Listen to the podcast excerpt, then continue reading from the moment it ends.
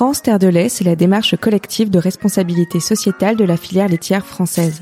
Je suis Déborah Femme et dans cette série en partenariat avec le CNIEL, je vais vous emmener à la rencontre des femmes et des hommes pour parler de tous les défis collectifs d'une filière qui répond aux enjeux d'aujourd'hui. Bonne écoute Bonjour à toutes et tous et bienvenue dans ce nouvel épisode de France Terre de lait. C'est le dixième épisode de cette deuxième saison et on aborde un sujet particulièrement important puisqu'on parle aujourd'hui des banques alimentaires et des produits laitiers euh, et leur rôle à jouer là-dedans. Donc bienvenue dans ce nouvel épisode qui euh, accueille Laurence Champier et Emmanuel Vasnex, Laurence, bonjour. Emmanuel, bonjour. Bonjour. On va commencer par une courte présentation de l'un et l'autre. Alors, euh, Laurence Champier, euh, parle-nous de toi. Toi, tu travailles euh, du côté banque alimentaire. Oui, alors je suis directrice fédérale du réseau des banques alimentaires depuis bientôt sept ans. voilà, et je, je m'occupe effectivement de promouvoir la solidarité, notamment auprès de des industries agroalimentaires, des producteurs agricoles, des coopérations agricoles, pour qu'ils s'engagent à nos côtés euh, et qu'ils deviennent acteurs de l'aide alimentaire euh, pour lutter contre euh, ce fléau que connaît notre pays malheureusement de précarité alimentaire, de exclusion. Et le réseau des banques alimentaires accompagne aujourd'hui 2,4 millions de personnes en France qui ne peuvent pas se nourrir correctement et qui n'ont pas les moyens de le faire. Ouais, sujet euh, particulièrement euh, grave et important euh, dont on va parler aujourd'hui. Emmanuel, de ton côté, nous sommes chez toi d'ailleurs. Où est-ce qu'on est exactement? On n'est pas très loin de la gare des Aubrais puisque c'est là qu'on a débarqué et on n'est pas loin de la région. On est du côté d'Orléans à peu près. Oui, tout à fait. Donc Saint-Denis-de-l'Hôtel est à, à l'est d'Orléans, à 20 km à l'est mhm. d'Orléans, dans la région Centre-Val de Loire. Donc euh, moi je suis Emmanuel Vasnek, je suis le président effectivement de cette entreprise qui est une entreprise euh, familiale qui a une histoire de plus de 110 ans. Il hein. faut savoir que ah euh, notre histoire est très liée à la fois à l'alimentation des Français, à la politique agricole commune, aux quotas laitiers qui nous qui ont rythmé un petit peu notre activité. Et on est dans une région qui n'était pas spécialement à la base une région laitière puisque cette région au moment de la PAC est devenue une région de, de céréales, de betteraves pour faire du sucre ou pour faire ou pour faire de, de la farine et donc l'entreprise a grandi avec cette euh, raréfaction de la matière première. On s'est développé, on s'est ouvert à d'autres métiers parce que en fait euh, aujourd'hui nous sommes avant tout une entreprise de savoir-faire. On conditionne euh, environ 1,3 milliard d'emballages chaque année que vous retrouvez dans vos frigos ou dans vos dans vos réserves. À peu près la moitié de ces emballages sont du lait de du lait de consommation et de la crème de consommation, des laits aromatisés aussi, des produits hyperprotéinés à base de à base de lait. On fait également des jus de fruits, on fait également des soft drinks, donc cola, limonade, etc. On fait des boissons végétales et puis on a une autre activité qui euh, aujourd'hui est de l'activité dans la, la, salade quatrième gamme. Donc c'est une activité qui est très diversifiée et qui permet effectivement de, de nourrir les Français en globalité. Mais notre raison d'être et notre métier premier, effectivement, c'est euh, euh, c'est le lait de consommation avec un attachement très très fort au territoire, au monde agricole, hein, qui est un monde aujourd'hui qui est qui est quand même en grande difficulté. On en reparlera aussi sûrement dans la dans la conversation. Et voilà, donc c'est une entreprise aujourd'hui qui reste familiale. Hein, donc je dirige cette entreprise avec mon frère et mon frère et ma sœur. Et puis euh, on a plus de 2000 salariés sur huit territoires en français. Donc nous on défend les territoires français parce que on a un pays exceptionnel en termes de d'alimentation, en termes de paysage et il faut en prendre soin. Et donc on fait très très attention à tout ça. C'est commun euh, parce qu'on est quand même dans une laiterie. Effectivement, il y a plein de métiers dans cette laiterie. Est-ce que c'est un modèle qui, qui est de plus en plus euh, fréquent? Non, c'est un modèle qui est très rare. C'est un modèle qui est très rare, mais qui a été euh, en fait euh, la force des choses. C'est-à-dire que comme on n'avait plus de matière pour mettre euh, sur nos machines de, de production, de conditionnement, il a fallu trouver d'autres solutions. Et en fait, on a capitalisé sur le savoir-faire des le savoir-faire des gens. nous, on n'a pas de marque. Vous retrouverez jamais nos marques. On s'appelle LSDH ou les Tri de Saint-Denis de l'hôtel. Par contre, effectivement, notre marque, c'est le savoir-faire. C'est le savoir-faire des, des, femmes et des hommes qui travaillent dans l'entreprise. Et, et on fait un métier qui est extrêmement prégnant puisque nous, on est les garants de la sécurité alimentaire. Bien sûr, en quantité, puisqu'il faut être capable d'alimenter les Français. On l'a très bien vu dans les périodes comme le Covid où ça a été effectivement très très critique, mais également en qualité. Et on voit qu'aujourd'hui, euh, cette sécurité alimentaire, ben, c'est le chapeau un peu de tout. C'est-à-dire que les gens euh, qui consomment nos produits euh, veulent surtout ne pas être malades avec, et donc on va prendre énormément soin. Donc ça, c'est vraiment les savoir-faire de l'entreprise. Et dans un monde aujourd'hui où on, on, se désengage de beaucoup de choses, eh bien nous justement, on se réengage encore plus fort sur les savoir-faire parce qu'on a vraiment des savoir-faire uniques dans ce pays et on a la meilleure alimentation du monde et donc il faut en prendre soin. Effectivement, et là autour de nous, ben justement énormément de de lait conditionné avec des briques, des bouteilles et puis les fameux emballages 2.0. Euh, je sais pas si on peut les appeler comme ça. Il y a un, il y a un nom plus technique à mon avis euh, que emballage 2.0, mais ces fameuses euh, bouteilles de lait euh, grisées. c'est quoi le mot, Emmanuel? Aide-moi. Oh, c'est les, bah, les, emballages effectivement 100% recyclés. Donc on mhm. a on a beaucoup travaillé sur cet aspect-là. Donc finalement on est aujourd'hui beaucoup dans les transitions, hein, qu'elles soient écologiques, environnementales, énergétiques. Et donc le sujet de l'emballage est un sujet important. Il faut savoir qu'un emballage, avant tout, c'est là pour protéger les aliments, pour leur donner une durée de vie plus longue que ce qu'ils auraient dans la nature euh, normalement. Par contre, effectivement, cet emballage, eh bien derrière, on doit, dès l'instant où on a consommé le produit qui est à l'intérieur, ça devient un déchet et il faut s'en occuper. Et donc, nous, on a mis en place des filières de recyclage avec euh, Citeo, avec un certain nombre de, euh, d'acteurs de la distribution industrielle, etc., pour pouvoir recycler ces bouteilles. Donc, on récupère le plastique, on le retraite ah et on refait des bouteilles avec des bouteilles qui peuvent avoir 30% de plastique recyclé, 50% de plastique recyclé ou 100%. Et quand on est à 100%, eh bien on a des bouteilles grises. Et, euh, et pour l'instant, c'est un flop parce que les consommateurs nous disent bah la bouteille est grise, est-ce que le lait est pas gris à l'intérieur, etc. Ça les chamboule un voilà, peu. ça les chamboule un peu. Donc, mhm. euh, mais ça va venir, ça va venir parce qu'on on a des très très beaux projets. Et je pense qu'on va effectivement arriver à, bien s'inscrire dans la durée. Mais c'est un vrai sujet, le, le sujet effectivement de, de la recyclabilité de nos emballages. Effectivement, sujet qu'on a d'ailleurs traité dans un épisode précédent. Euh, et euh, Laurence, je voulais te demander, toi tu disais que euh, bah, ça faisait déjà quelques années, mais en fait l'histoire a commencé bien plus tôt pour toi avec les banques alimentaires. Oui, alors elle a commencé il y a 13 ans. Euh, je suis rentrée comme bénévole. Euh, Incroyable. Au départ, euh, voilà, après une transition professionnelle. Tu travaillais dans la communication. dans la communication, communication de crise, communication de crise dans le domaine de l'agroalimentaire. Donc tu connais bien le sujet. Donc je connais bien le sujet et c'est vrai que j'adore venir, voilà, dans des lieux de production, regarder les lignes de production fonctionner. Enfin voilà, je suis complètement dans mon élément. C'est vrai, c'est hypnotique un peu. Hein. C'est un peu hypnotique et c'est ce qui m'a plu aussi dans les banques alimentaires, c'est qu'on est sur un process un peu euh, comparable évidemment avec un objectif solidaire, mais euh, on gère 115 000 tonnes de produits par an, c'est 224 millions de repas, on est présent partout sur le territoire et donc il y a quelque chose de massifié avec euh, ce que dit Emmanuel aussi, qui moi est fondamental aujourd'hui, une aide alimentaire qui soit de qualité, diversifiée et en quantité suffisante. Mmh et c'est là où je pense qu'on on a aussi, on en parlera, mais mener des projets ensemble, il est important en fait qu'on partage ces valeurs et cette vision aussi de ce que doit être l'alimentation pour tous, euh, qu'on soit un consommateur classique ou une personne en situation de précarité. Mmh. On se rend pas compte en fait à quoi comment fonctionne une banque alimentaire? Alors une banque alimentaire c'est euh, une plateforme logistique euh, solidaire. Euh, quand voilà si on parle un peu de business, on est plutôt en business to business. Donc on est en fait la courroie de transmission entre les donateurs. Ça va être effectivement donc un producteur agricole, une coopérative, un industriel, mmh. parfois la grande distribution, le grand public puisqu'il y avait la collecte le week-end dernier dans 9000 points de collecte et on avait nos gilets orange à qui vous pouviez donner une petite part de vos courses. Euh, donc on est euh, en fait une plateforme euh, de stockage. Donc nos bénévoles vont tous les matins chercher des dons auprès des donateurs, les ramènent dans une banque alimentaire. Là c'est trié, stocké avec un outil de gestion des stocks. Donc vraiment il y a une traçabilité et c'est pour ça que ça ressemble aussi à un outil industriel. donc je sais la boîte de conserve qui rentre, elle est stockée chez moi, elle est enregistrée et ensuite on s'appuie sur des associations de terrain. 6000 associations aujourd'hui, CCS ou épicerie sociale qui sont adhérents aux banques alimentaires et qui viennent se servir, se fournir en produits alimentaires qu'elles vont redistribuer ensuite aux, personnes qui sont en situation de précarité sur leur territoire. Mhm. Et on est présent donc euh, quasiment dans tous les départements métropolitains, aux Antilles et à la Réunion. Ok. Et c'est quoi les produits que vous euh, que vous récoltez entre guillemets euh Alors notre euh, là vraiment la vision de notre projet c'est de d'apporter une aide alimentaire la plus diversifiée possible mhm. euh, et de, et de s'appuyer d'ailleurs sur les recommandations nutritionnelles. Donc on a beaucoup d'efforts qui ont été faits sur les fruits et légumes, sur les produits laitiers on va y revenir parce qu'on est un tout petit peu en décalage par rapport aux recommandations, un peu en deçà.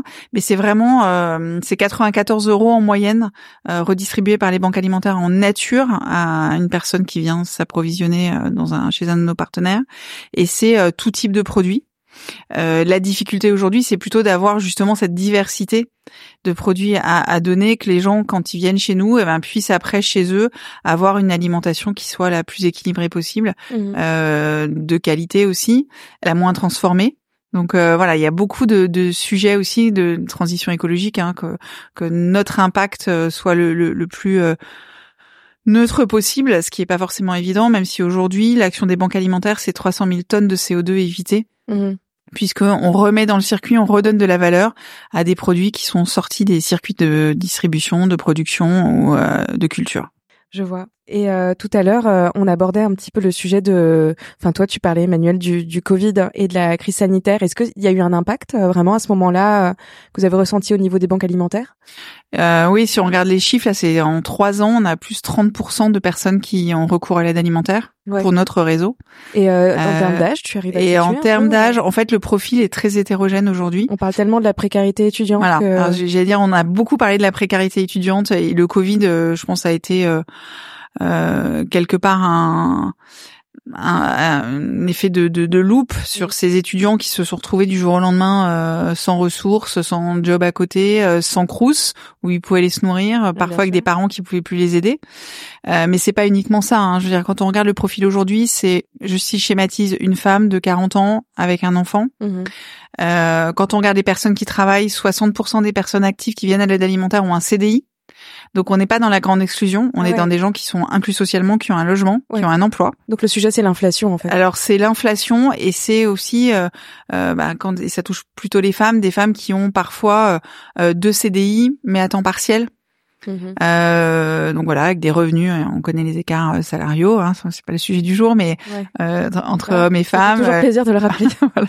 voilà. Il y a des, des sujets d'égalité en tout cas mhm. à continuer à travailler. Et puis moi, ce qui me frappe, c'est qu'on a les actifs, on a ces familles monoparentales, on accompagne aujourd'hui 136 000 enfants de 0 à 3 ans qui sont en situation de précarité alimentaire. Donc euh, voilà, les produits laitiers ont évidemment toute leur place. Euh, et, euh, et puis quand on regarde les inactifs, donc on considère les étudiants comme des inactifs, mais surtout il y a 17% mmh. de retraités. Ouais. Et, euh, et on sait que c'est des personnes qu'on va accompagner jusqu'à la fin de leur vie.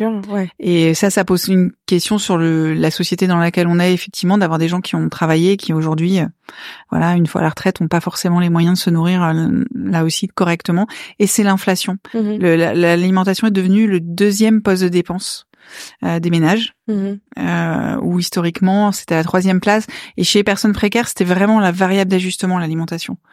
Euh, Aujourd'hui, c'est plus une variable d'ajustement, c'est une dépense très contrainte avec euh, voilà l'impossibilité de d'avoir le choix de, de manger ce qu'ils ont envie de manger euh, et plutôt euh, l'impossibilité d'acheter ce qu'ils auraient envie d'acheter. Donc ils sont obligés de venir à l'aide alimentaire mmh. et donc euh, bah, il faut qu'on puisse les accompagner. Et sur 2023, la première première tendance qu'on a, c'est qu'on est à plus 10%, donc on va devoir accueillir entre 200 000 et 300 000 personnes en plus. Et ça, ce sont des chiffres qui augmentent d'année en année. Qui augmentent d'année en année, ouais. Ok, euh, je trouve ça très bien euh, que, que vraiment tu précises. Euh, je crois que beaucoup de gens imaginent euh, faussement à quoi ressemble le profil. Donc je, je, trouve ça super que tu clarifies entre guillemets le profil type. Euh, c'est que tout le monde est touché finalement. Enfin, c'est c'est assez global. comment on devient adhérent aux banques alimentaires finalement? Alors pour les associations, bah, il faut qu'elles soient. c'est un peu technique, mais qu'elles aient une habilitation à faire de l'aide alimentaire. D'accord. Emmanuel le rappelait, une banque alimentaire c'est aussi un process qui euh, respecte vraiment les règles d'hygiène et de sécurité des aliments. Mhm. Euh, c'est la même chose que pour euh, ici, c'est toute l'alimentation qu'on va donner, on va la donner à des personnes qui sont fragilisées déjà socialement, mais qui peuvent être fragilisées aussi en termes de santé. Et donc vraiment, on va faire attention à ce que toute la chaîne euh, sécurité des aliments soit respectée. Donc c'est des associations voilà qui remplissent ces critères. Et puis pour avoir accès pour les personnes, elles sont envoyées par les services sociaux. Mmh. Donc il faut vraiment pas hésiter à aller frapper euh, aux portes des centres communaux d'action sociaux quand on est étudiant au Crous. C'est le, c'est le job des Crous hein, de, de, vraiment faire de l'accompagnement social. Euh, et puis quand on est vraiment dans une situation d'urgence, d'aller frapper directement dans une association. Euh, on a un pays qui est très généreux quand même qui accompagne euh, les personnes en difficulté euh, et on considère que l'accueil doit être inconditionnel. Donc voilà, il y aura toujours un colis d'urgence pour les personnes qui en ont euh, besoin et puis après on va travailler sur l'accompagnement social pour qu'elles soient accompagnées sur mesure. Alors tu dis qu'on a un pays très généreux. Est-ce que euh, on peut le, le, le quantifier d'une certaine manière euh, J'ai l'impression qu'on parlait beaucoup euh, aux infos, je veux dire, de, de dons un petit peu qui dégraissent quoi. Alors nous, très honnêtement, l'année dernière, l'impact de l'inflation moins 10% à la collecte nationale. Mais je veux dire, on était tous touchés. Donc voilà, cette année, on a au premier, les premières estimations, hein, c'était il y a dix jours, c'est quasiment 10 000 tonnes qui rentrent en trois jours dans nos banques alimentaires. Donc vous imaginez la machine logistique derrière, 110 000 bénévoles. On est à peu près au même niveau que l'an dernier. Donc on a collecté en trois jours l'équivalent de 18 millions de repas. Et, euh, et moi, j'ai fait la collecte dans une dizaine de magasins et, et vraiment, j'ai été frappée par des gens extrêmement modestes qui disaient, OK, je, peux pas vous donner autant qu'avant, mais je vous ai entendu et je vais vous donner une boîte de conserve, euh, je vais vous donner un pot de confiture, un paquet de café, un paquet de pâtes, mais euh, voilà, je veux participer. Puis après, on a toujours les gens plus généreux, mais voilà, je pense que on, on se déprécie beaucoup Mhm. Alors que euh, non, je crois qu'on est généreux et on le voit dans les crises. Hein, euh, on va en reparler, mais euh, Emmanuel et son équipe ont vraiment été aux côtés des banques alimentaires, notamment pendant la crise du Covid, mhm. avec deux opérations emblématiques. Et hum, voilà, quand on a dit on, on, a besoin de produits, on a besoin d'avoir des industriels à nos côtés, on a besoin d'avoir des producteurs. Euh, bah voilà, LSDH a, a levé le doigt. En disant bah nous on est prêt à vous aider de manière hyper spontanée et ça a été formidable et je pense que ça aujourd'hui c'est un cas d'école fait. Et hmm. le don volontaire qu'on est en train de développer avec plein d'autres filières vient vraiment de cette opération euh, très emblématique. Est-ce que ce sont des projets que vous menez depuis longtemps? J'ai l'impression que tu disais que ça faisait partie de l'histoire d'LSDH. Euh, ben, en fait, euh, comme je le disais tout à l'heure, nous on n'a pas de marque et donc on se pose la question à un moment de, de finalement de raison d'être au travers de ça. Et on, on a des, on a une chose formidable, c'est qu'on nourrit les gens partout et en fait, on s'est dit à un moment, bah, tous ces savoir-faire qu'on a accumulés, qu'on peut les mettre à disposition finalement de gens qui en ont besoin. Donc ça, c'est des développements qu'on peut avoir dans des pays. Euh, on est au Sri Lanka, on est au Bénin, euh, on est au Maroc, euh, voilà. Donc on va aider en fait finalement. Moi, je suis administrateur d'AgriSud International, où on aide par l'économie des gens à recréer de la valeur dans leur pays et à nourrir. Donc ça, c'était là. Effectivement, c'est un peu dans l'ADN de l'entreprise. Hein. Moi, je suis, je suis, très sensible à tout ça, et, c'est vrai que je pense que l'enjeu de demain, c'est le vivre ensemble et le bien commun. on le voit aujourd'hui avec tout ce qui mm. peut se passer. Euh, et, et Laurence l'a très bien rappelé. Le, on vient de vivre cinq années terribles. Hein, c'est, il y a eu la crise des gilets jaunes. Ensuite, il y a eu euh, effectivement cette crise euh, Covid qui a modifié considérablement les choses. On sort de là un peu groggy. On, on attaque la crise, la crise ukrainienne, et maintenant on a la crise au, Moyen-Orient. Tout ça encadré par une crise sociale qui, qui est montante, par à la fois beaucoup de précarité et puis aussi des gens qui, qui comprennent plus finalement le sens des actions qu'ils peuvent mener et, et l'interprétation. Donc notre rôle de chef d'entreprise, moi je dis toujours que en tant qu'homme, on a on a, moi j'ai trois représentations. Je suis père de famille, donc je fais attention effectivement à, ma famille, mes enfants. Je suis chef d'entreprise, et ça c'est le développement euh, économique, c'est l'attention qu'on porte. Puis je suis aussi citoyen de mon pays, et, mon pays c'est un beau pays, et j'ai envie que les gens y vivent correctement, qu'on puisse continuer à se développer, à y prendre du plaisir, etc. Voilà, donc ça c'est, la, c'est, je dirais que c'est l'encadrement. Puis après on se dit, bah, qu'est-ce que l'on peut faire finalement au travers de ça? Donc bien sûr, on produit des biens alimentaires de qualité, on continue, on développe, on a des transformations très très fortes. Hein.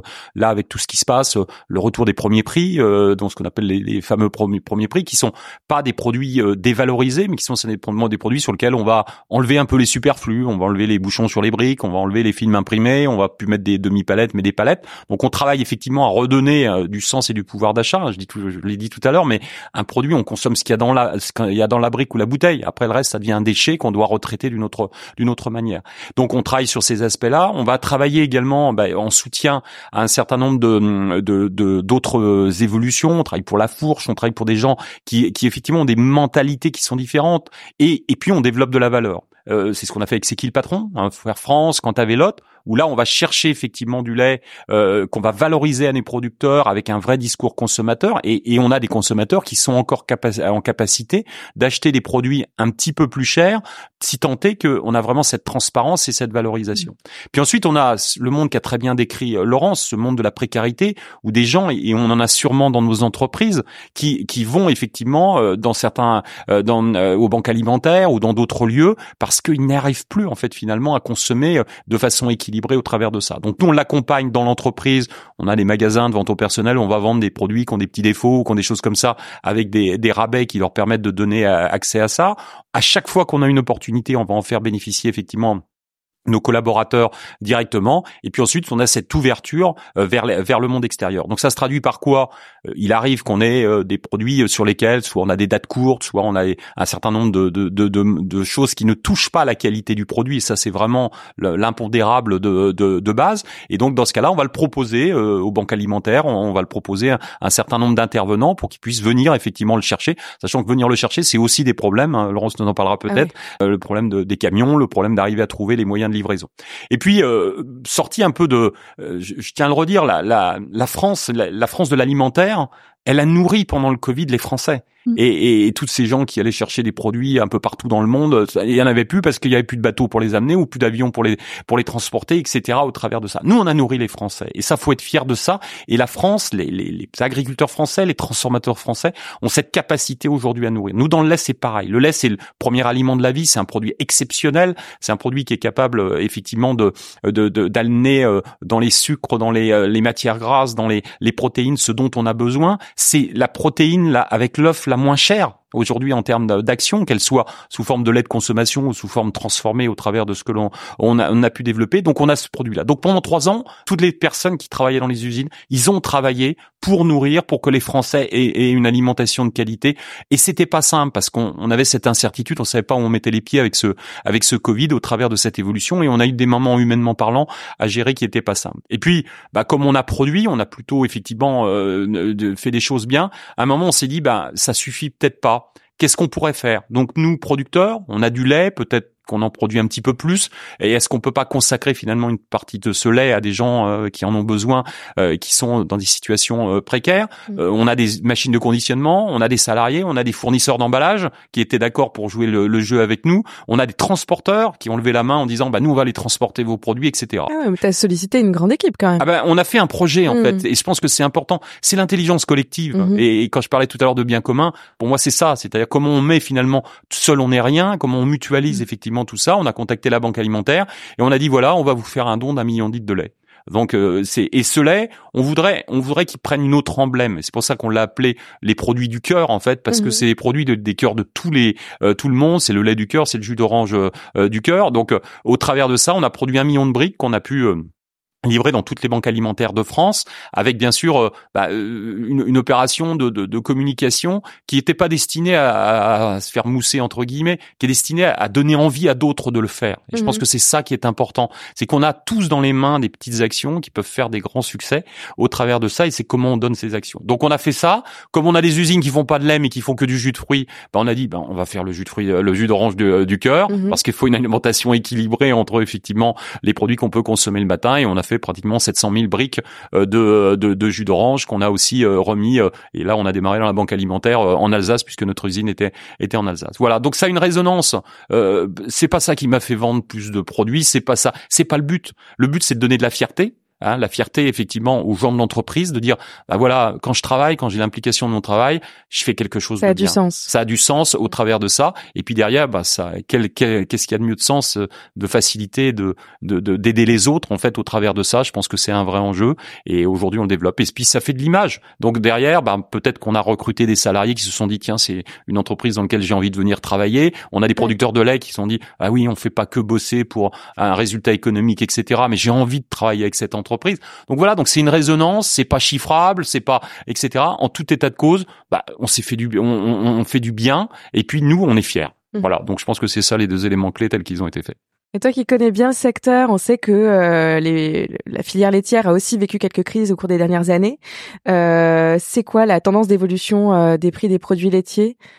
Alors les produits laitiers sont euh, bon, il y, a, eu beaucoup de choses hein, qui s'est passé ces dernières années. Il y a eu effectivement des crises euh, majeures hein, qui ont affaibli euh, le, le, le, domaine du lait. On est passé, moi au début de ma carrière, on avait plus de 500 000 producteurs, il y en a 35 000 aujourd'hui. Donc on voit qu'il y a une concentration phénoménale. On voit que les gens aujourd'hui, moi, moi, je suis très inquiet sur l'élevage en France et donc particulièrement l'élevage laitier, mais mais, mais l'élevage l'élevage en France, c'est un métier contraignant. C'est des gens qui travaillent 24 heures sur 24, 7 jours sur 7, qui sont toujours à l'affût au travers de ça et, et, dire aujourd'hui que leur produit doit être justement rémunéré, ça me paraît effectivement euh, effectivement essentiel au travers de ça. Donc il y a des menaces.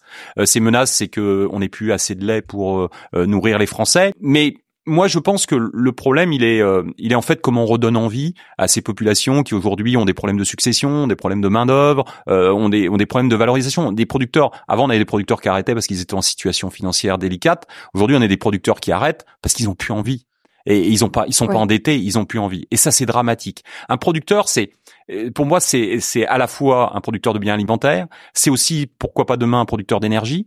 Et puis c'est un, un, grand agent de l'entretien de nos territoires. Si demain on enlève les producteurs de nos territoires, on va faire des kilomètres et des kilomètres sans voir personne euh, ou un chevreuil qui passera une fois de temps en temps au travers de ça. Donc c'est c'est un véritable enjeu sociétal qui se joue aujourd'hui et on doit effectivement redorer ça. Donc on a mené beaucoup d'actions. Euh, j'en ai cité quelques-unes. C'est qui le patron euh, qui, qui, est mais qu'on fait aussi par les accords tripartites avec nos clients distributeurs. C'est qui le patron? Tu peux rappeler en deux mots euh... Donc c'est qui le patron? C'est une initiative qui a été lancée euh, par par Nicolas Chaban dans une situation laitière justement qui était extrêmement compliqué, hein, où les producteurs ne vivaient plus euh, correctement de leur métier.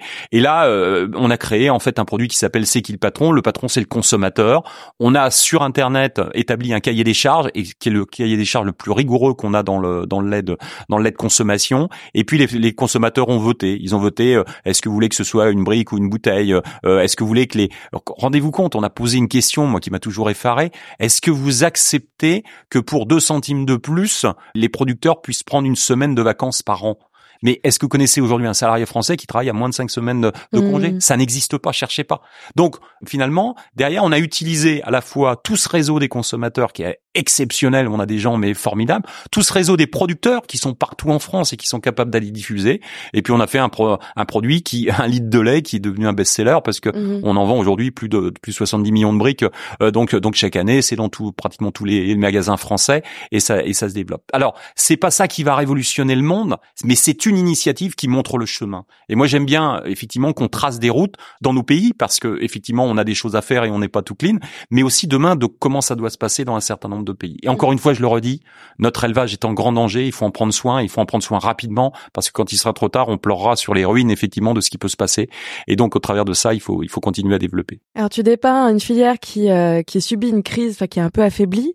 Comment euh, elle peut avoir un rôle à jouer auprès des banques alimentaires? Alors, euh, elle a un rôle à jouer parce que, euh, en fait, c'est deux choses qui sont différentes. On a, nous, le travail qu'on a mené de redorer le blason de cette, cette filière. Un producteur a besoin de trois choses. Il a besoin d'un prix rémunérateur. Il a besoin de visibilité. C'est une agriculture lourde, l'agriculture de l'élevage. Et si on leur donne pas de la visibilité, nous, industriels, etc., on s'en sortira pas. Et ensuite, il a besoin de reconnaissance. Il n'y a pas un métier qui est plus jugé aujourd'hui sur Internet, etc., que l'agroalimentaire. Tous les matins, on a des gens qui nous expliquent comment on devrait faire notre métier. Comprenez un plombier, vous l'appelez un plombier, vous lui expliquez pas comment il pose son tuyau. Ben nous tous les matins on nous explique comment on devrait faire et je pense que c'est pareil dans les banques alimentaires, dans ce qu'on fait, etc. Donc on est des gens extrêmement responsables, extrêmement euh, solidaires au travers au, travers de ça et donc ça c'est notre première mission. Puis notre deuxième mission, bah, c'est tenir compte de la société comment elle évolue. Je l'ai dit tout à l'heure, il y a des gens qui aujourd'hui ont les moyens de se payer une alimentation euh, peut-être de, de, avec des, des superflus, des emballages, des briques, des bouteilles, etc., des choses différentes. Et puis il y a des gens qui n'ont pas les moyens parce qu'il y a effectivement des, des, des, situations qui sont difficiles. Donc on doit travailler comment on optimise ça, peut-être avec un petit peu plus de contraintes. Quand il n'y a pas de bouchon sur une brique, c'est un petit peu plus contraignant, mais c'est quand même un petit peu moins cher. Et puis on a à prendre sur le deuxième volet toute cette évolution de la précarité. Laurence l'a très bien défini. Euh, il y a 13 millions de foyers monoparentaux. Il y a beaucoup de femmes aujourd'hui qui sont avec des enfants dans des situations extrêmement compliquées. Nous, c'est des gens aussi qui travaillent dans nos, dans nos usines. On doit bien sûr en prendre soin au travers de ça, et on doit bien sûr travailler en fait finalement à améliorer. Et quand on a les moyens de le faire, eh bien il faut le faire, il faut pas se gêner au travers de ça et pas avoir de limites. Donc voilà, donc c'est des actions qu'on mène, mais je pense que ça commence par une posture, c'est qu'il faut avoir une posture de dire bah, si je peux faire quelque chose, je le fais. Ça mhm. commence là. Et, derrière, on initie. Et quand on fait le bien, moi j'ai toujours coutume de dire que c'est le bien qui vous attire en fait finalement. Et donc derrière, vous attirez des gens au travers de ça. Et on voit qu'on arrive à faire un million de briques de lait, de, lait du cœur. On arrive à faire du jus d'orange. Et il y en a qui font des pâtes. Et il y en a qui font des choses comme ça. Mhm. Donc voilà, donc personne n'a le monopole de la bonne idée. L'essentiel, c'est qu'on ait les résultats. Bien sûr. Mais est-ce que c'est important, Laurence, finalement, d'avoir des produits laitiers? Euh, dans les banques alimentaires Alors c'est évidemment euh, très important, hein, ça fait partie de l'équilibre alimentaire et, et, on promeut aussi un, une excellente alimentation euh, pour tous. Euh, Aujourd'hui, quand on regarde justement les recommandations nutritionnelles, c'est on doit consommer normalement 8%, alors c'est un peu barbare, mais 8% de produits laitiers. Alors ça correspond à quoi ça Alors vous avez une assiette, et il faut consommer 33% de fruits et légumes, euh, je crois que c'est 12% de protéines, 2% de matières grasses, voilà. Mhm. Alors il y a les pourcentages, et puis après il y a les jolies petites illustrations avec euh, les légumes, un peu de légumineuses. Et euh, aujourd'hui, on est en déficit clairement sur les produits laitiers. Mais Emmanuel le disait parce que le marché, les producteurs euh, sont aussi en difficulté. Donc, on est en difficulté parce que bah, ce sont des produits qu'on n'a pas forcément dans les dons que l'on nous fait le plus régulièrement. Et là, pour euh, finir la fin de l'année 2023, euh, on avait besoin d'un million de litres de lait. On était en déficit mhm. pour plein de raisons. Alors parce qu'on passe aussi des marchés, euh, enfin l'État français au travers du, de, de, fonds européens achète des produits, mais voilà, il y a des lois infructueux. Parfois, il y a des les, entreprises ne répondent pas présent. Euh, parce qu'on a une augmentation des personnes euh, qui euh, qui arrivent et puis parce que effectivement on a un, on a des consommateurs nous qui sont pas des consommateurs avec des lubies alimentaires. On est avec des consommateurs qui ont besoin d'avoir des produits et accès à des produits essentiels. Et le lait et les produits laitiers sont des produits essentiels. Ouais. Et donc euh, parfois on entend, euh, j'aime beaucoup ce que dit Emmanuel, parce que nous on nous fait aussi des remarques en disant mais vous devriez leur donner à manger des algues, moins de moins de viande, ou euh, ou je, on en parlait ce matin ensemble, mais euh, ou plutôt que du bio. Mais en fait on n'est pas dans ces problématiques-là. Aujourd'hui on a 6 millions de personnes qui sont en situation d'insécurité alimentaire en France. Donc non c'est déjà de pouvoir leur donner des produits de qualité et je pense de qualité et qui sont produits en France. Mmh. Et vraiment ça c'est l'objectif aussi des banques alimentaires, c'est à la fois d'avoir une aide alimentaire de qualité et de soutenir vos filières agricoles. Mmh. Et donc là aujourd'hui, euh, bah, on s'est ouvert aux achats. Ça c'est un des grands changements aussi de euh, du Covid. Euh, on a été obligé d'acheter pour faire face à l'augmentation de la demande avec des fonds privés et des fonds publics. Et, et on travaille beaucoup sur le juste prix c'est intéressant de, savoir qu'on a besoin d'acheter. Euh, là, on a acheté 3 millions de litres de lait pour faire face à la demande, mais on n'est pas des acheteurs, nous. On n'est pas des acteurs de la filière, donc euh, on a besoin d'être accompagnés, notamment euh, peut-être en mécénat de compétences, sur qu'est-ce qu'est le juste prix pour un producteur. qu'est-ce qu'est le, la, la, juste rémunération du producteur, qu'est-ce qu'est aussi une une production la plus, je dirais, rentable possible ramasser parce que la logistique c'est un vrai sujet chez nous. Hein. On est présent partout sur le territoire. On a 700 camions qui sillonnent les routes de France, euh, mais c'est un coût. Je veux dire le coût de l'énergie euh, parce que on parle de l'inflation sur le prix alimentaire, mais euh, l'année dernière le, le, le, coût de, enfin l'évolution des coûts de l'énergie, c'est 16 millions d'euros pour les banques alimentaires de budget en plus. Voilà. Et on est une association, donc euh, évidemment ça, ça apporte, ça, ça a pesé aussi sur tous les outils industriels, voilà, sur toute la chaîne économique. C'est aux énergies. Donc on, on est face à à plein de défis. Euh, le défi d'aller chercher plus de donateurs et, euh, et aujourd'hui le don volontaire que nous a fait euh, euh du cœur, et eh ben on l'a avec par exemple une coopérative dans la farine. Euh, on l'a avec un grand groupe industriel qui est Nestlé sur des produits. Il y a par exemple Nesquik qui fabrique une matinée par trimestre des boîtes de Nesquik jaunes que tout le monde adore et pour les banques alimentaires. Et ça, c'est une démarche de l'entreprise, c'est une fierté des salariés.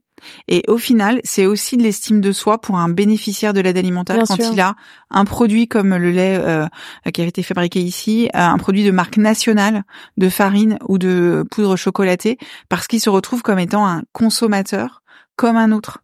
Mhm. Et voilà, c'est tout cet équilibre en fait, c'est un peu ce chemin de crête qu'il faut qu'on arrive à, à, à, conserver, qui est pas facile parce qu'encore une fois, on doit faire face à la demande d'aide alimentaire qui explose, mhm. à euh, des nouveaux profils, et puis à des acteurs, euh, comme le dit Emmanuel, qui sont aussi touchés.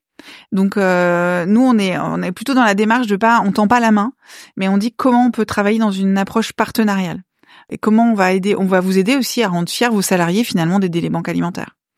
La démarche RSE d'une entreprise, elle est très concrète quand il y a du don volontaire comme ça. Chacun apporte sa pierre à l'édifice. Alors nous, on parle pas de bien commun, mais notre slogan, c'est ensemble aidons l'homme à se restaurer.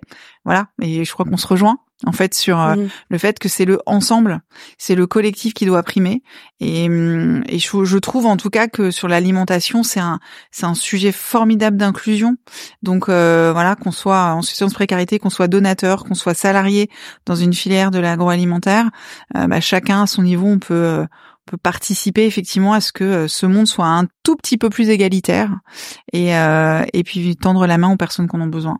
Tu parlais tout à l'heure de lubie alimentaire, euh, mais en fait, j'ai l'impression que les produits laitiers sont souvent dans, dans la case plaisir, outre la case nutrition qui est, qui est primordiale. Mais euh, est-ce que parfois le plaisir, c'est pas ce qui saute en premier?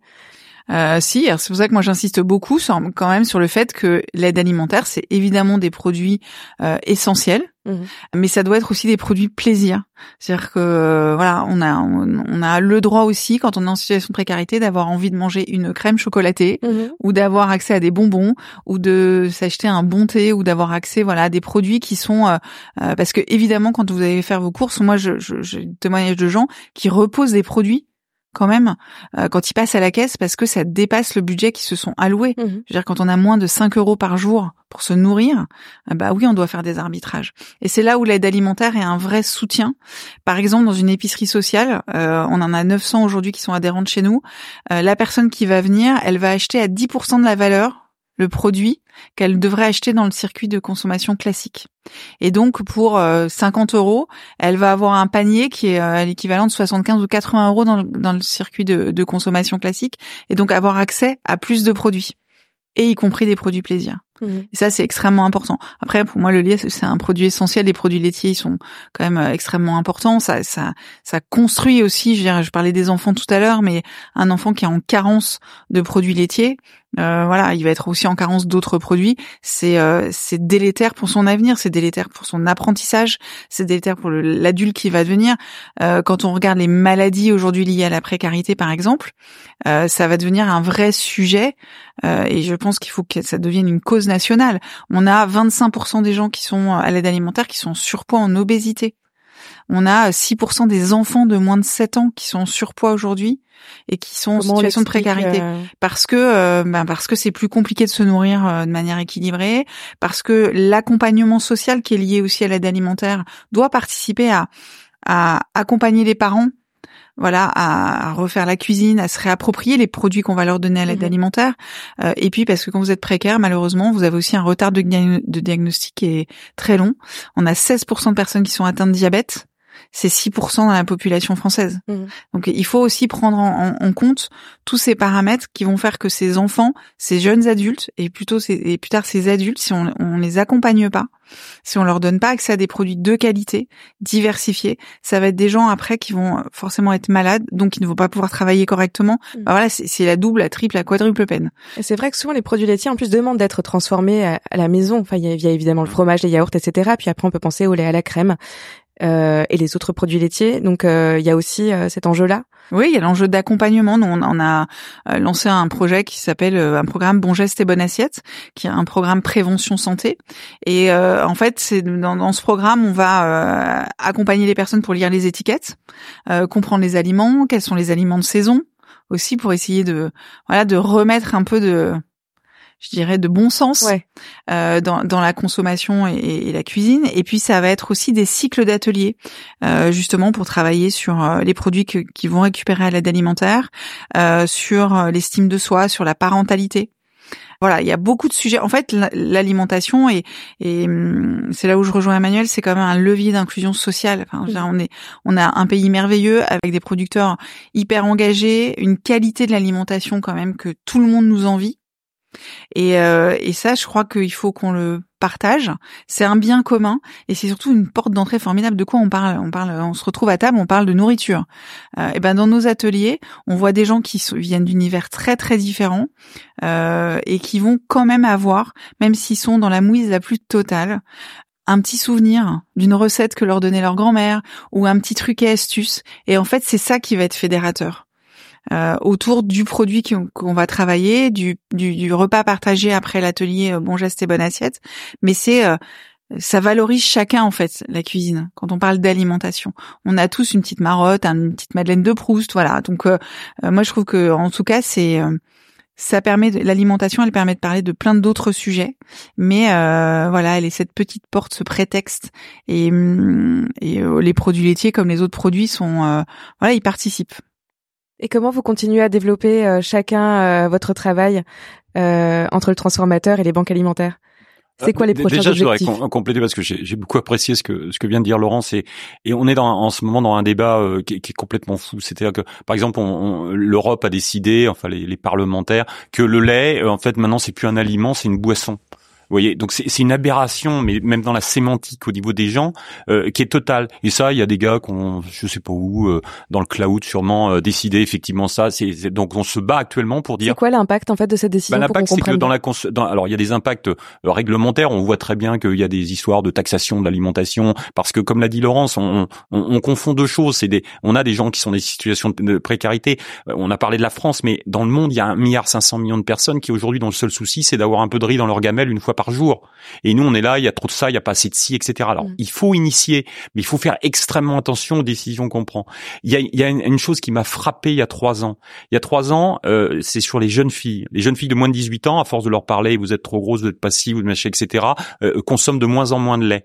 Aujourd'hui, on est en train de voir des femmes qui ont 50 ans et qui souffrent d'ostéoporose de façon avancée. J'ai vu les vertèbres de ces femmes, ça fait froid dans le dos.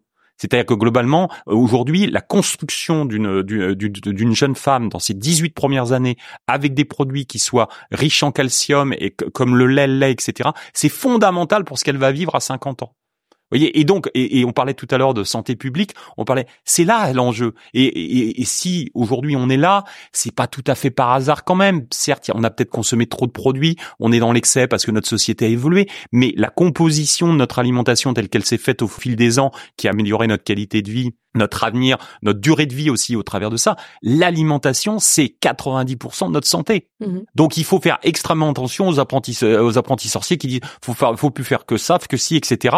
Non, il faut simplement rééquilibrer les choses et travailler effectivement comment est-ce qu'on améliore euh, au travers de ces, de, de, de ces choses-là. Et, et le lait, c'est un aliment formidable et c'est la porte d'entrée en fait finalement. Le lait liquide, c'est la porte d'entrée à tous les métiers du lait, les fromages, euh, la, la, poudre de lait, les, les yaourts, etc. Donc on est vraiment sur quelque chose qui a un attachement au territoire, qui est un produit alimentaire totalement équilibré au travers de ce que de ce que l'on peut et puis vraiment un très très fort développement sur la santé publique. Et moi, je voudrais qu'on revendique vraiment ce côté. J'ai une autre casquette qui est, je suis président d'une organisation qui s'appelle l'Open Agri Food où je défends euh, l'alimentation de demain. Et notre programme, c'est l'éducation à l'alimentation. Nous ne faisons plus d'éducation à l'alimentation. On apprend des tas de trucs qui sont sûrement très importants, mais en tout cas, comment on mange bien, comment on cuisine, d'où vient un produit. Un mhm. poulet, c'est pas un truc sous cellophane. Ça, à un moment, ça, ça, ça a couru effectivement dans un champ au travers de ça apprenons en fait, et je peux vous dire que si on met une heure d'éducation à l'alimentation et programmes scolaires, dans dix ans notre pays n'aura pas la même figure et on aura des gens qui feront attention, qui cuisineront, qui est aussi un lien social. L'alimentation c'est un lien social. On va le matin quand on déjeune avec ses enfants, bah, on prend le temps finalement d'échanger avec eux, d'avoir, de, de, regarder ce qu'il y a sur une étiquette, savoir lire une étiquette, c'est fondamental. On ne sait pas, on met tas de trucs sur les étiquettes, personne ne sait ce qu'on a mis, ce qu'on a mis dessus. Voilà. Et pour répondre à la question du lien sur le, avec la banque alimentaire, moi je pense que malheureusement il va se renforcer. Je dis malheureusement parce que je pense que le, jour où on aura le plus gros succès, c'est le jour où les banques alimentaires n'existeront plus parce qu'on en aura plus besoin. C'est là où on aura gagné. Mais mhm. c'est pas le cas. Donc on voit bien que de toute façon, l'inflation, elle va être durable. Hein, parce que même si aujourd'hui on a tendance à dire qu'elle se tasse, elle se tasse à un niveau qui n'était pas du tout celui qu'on avait euh, il y a y a trois quatre ans. Donc de toute façon, on sait qu'on va être devant quelque chose de durable. On sait que notre société évolue pas forcément dans le bon sens. Donc toutes ces notions de précarité, à mon avis, vont continuer à augmenter. On a un lien très fort et, et sûrement aujourd'hui c'est le paradoxe. Il y a des gens qui sont dans des situations de précarité, qui n'ont pas d'emploi, qui ont des difficultés et qui sont plus insérés finalement dans le monde professionnel parce qu'ils pensent qu'ils n'ont plus leur place. On en est là. Et nous, on a besoin de personnes donc comment demain peut-être on a des liens à créer, à renforcer entre nos banques alimentaires en disant ben voilà nous on va vous apporter des choses. On a d'ailleurs des gens qui travaillent avec vous à vous donner des aliments. Vous savez que ces gens-là vous pouvez aller les voir et peut-être qu'ils pourront travailler avec vous, à vous réinsérer, à redonner du sens à la vie, à redonner un objectif. Pourquoi je me lève le matin? Vous ai dit tout à l'heure, j'ai une activité dans la salade. J'ai des dames qui tous les matins vont éplucher de la salade. Elles ont un sens à leur vie. Elles sont parties d'un espace collectif, etc. C'est des gens exceptionnels au travers de ça. Mais le jour où ces métiers-là existent plus, bah, ces gens-là, ils n'auront pas forcément, pour des tas de raisons personnelles, euh, euh historiques, euh, au travers de ça, ils retrouveront pas un métier parce que euh, voilà, on fera pas que, on n'aura pas que des bacs plus 35 et on n'aura pas que des gens qui bosseront avec des métiers extrêmement. On a aussi des gens qui épluchent de la salade, on a aussi des gens qui récoltent du lait, on a aussi des gens qui collent des pailles sur des briquettes, etc. Et c'est des très beaux métiers. et Il faut le valoriser au travers de ça. Donc il y a le volet alimentaire. Et ça, on va continuer et on va continuer à l'intérieur. Et puis, il y a le volet de la relation humaine. En fait, au travers de ça, et je pense qu'on a beaucoup de choses à partager. Mhm. Et euh, j'aimerais terminer sur une question parce que quand on vous entend, c'est vous nous donnez un peu la bougeotte. On a envie de faire plein de choses et surtout on a envie d'aider. Comment on fait pour euh, être utile et euh, participer euh, à ce tissu associatif? Alors, alors, pour revenir aux banques alimentaires, c'est assez simple. Hein. On a, je crois, 8000 euh, euh, aujourd'hui missions euh, sur notre site internet et on est présent partout. Donc voilà, quelqu'un qui veut s'engager et venir faire du bénévolat, il est bienvenu. C'est on a besoin de bras avant tout. Hein. On a 5700 bénévoles qui tous les jours viennent dans une banque alimentaire. Ils charrient à peu près 5 tonnes. Hein. Donc voilà. Mmh. donc ça c'est un des premiers enjeux. Le deuxième enjeu c'est aussi d'aller toucher des jeunes. Et moi je suis assez d'accord sur le fait que par exemple la solidarité devrait être euh, ou la citoyenneté devrait être euh, enseignée enseignée à l'école. Alors on a l'alimentation, la citoyenneté. J'espère qu'on nous écoute. Hein. Euh, et, et par exemple de euh, dès le primaire avoir des temps dans les associations avec les associations et, et, et ces temps-là, et ben après quand on devient lycéen ou qu'on fait des études supérieures, ben on, on, voit que l'engagement est plus fort. Donc ça c'est vrai qu'il faut qu'on ait voilà c'est peut-être qu'on porte ça de manière commune. Euh, donc ça, c'est nous aider en s'engageant et, c'est assez simple. Après, c'est nous soutenir financièrement. Mmh. Évidemment, comme toute association, on fait appel aux dons financiers du grand public. Euh, je pense que ce qui est très important de dire, c'est que les banques alimentaires ne demandent pas d'argent pour demander de l'argent. Elles demandent de l'argent parce qu'il y a des projets derrière. Mmh. Euh, voilà, on est des, on est un réseau assez peu connu très euh, frugal en fait dans notre manière de, de fonctionner et euh, ça va être pour euh, financer euh, des camions, des entrepôts, des chambres froides. Enfin, je veux dire quelque chose de, très pratique mais qui est absolument essentiel à notre activité. ça c'est la deuxième manière de nous aider. Et puis après pour les entreprises c'est de, de vraiment de, de, se rallier à cette à cette cause de la lutte contre la précarité alimentaire, de voir que chaque entreprise, quelle que soit sa taille, quelle que soit son activité, peut jouer son rôle. Et moi je, je prends la balle au bon aussi de ce qu'vient de dire Emmanuel, parce que je pense que aujourd'hui, on a des gens qui viennent à l'aide alimentaire qui sont très éloignés de l'emploi et qui savent même pas comment euh, faire le lien entre leurs besoins de travailler et des entreprises qui auraient besoin de leurs bras ou, ou euh, de leur énergie pour devenir employés salariés dans ces entreprises. Et ça se crée pas en fait. Euh, sur un territoire, je, je suis pas sûre que euh, même dans nos épiceries sociales, dans nos associations, euh, ces, ces entreprises ne pourraient pas venir présenter leurs activités et dire voilà, aujourd'hui je cherche des gens pour coller des pailles sur mes étiquettes ou trier de la salade. Ça se fait pas en fait. On passe par par les, les, circuits classiques, par Pôle Emploi ou, ou d'autres circuits plutôt étatiques. et là, il y a peut-être quelque chose à jouer. C'est en fait la rencontre du monde associatif et du monde économique pour aller chercher des gens euh, qui ont besoin de travailler et des entreprises qui ont besoin de salariés. Donc euh, voilà, je me dis qu'il y a peut-être une idée euh, qu'on pourrait creuser ensemble. Ah ouais, c'était vraiment un épisode prolifique. non mais parce, que c'est une réalité en fait et c'est vrai que voilà, je, on voit bien que chez les exploitants agricoles, il manque de bras. Ben voilà, on a nous on a des bras mais ils savent pas forcément comment c'est très difficile quand vous êtes dans une situation de précarité de se dire qu'on est encore euh, capable de faire quelque chose. Mhm. Et donc euh, voilà, d'avoir un chef d'entreprise qui pose ce regard, je pense, sur eux, euh, et de leur dire en fait j'ai besoin de vous, quelles que soient vos qualifications, c'est déjà un petit bout du chemin. Donc donc voilà, vous pouvez nous aider sur plein de choses. On a le site banquealimentaire.org. N'hésitez pas, partagez aussi sur les réseaux sociaux tous les projets qu'on mène, mhm. et puis et puis donnez à la collecte nationale l'année prochaine. Hein. On a aussi besoin de bénévoles, de produits. donc c'est très facile de devenir gilet orange, rejoignez notre grande famille et puis euh, et puis le monde ira probablement un tout petit peu mieux. Effectivement, bah génial. C'était hyper inspirant de vous écouter tous les deux.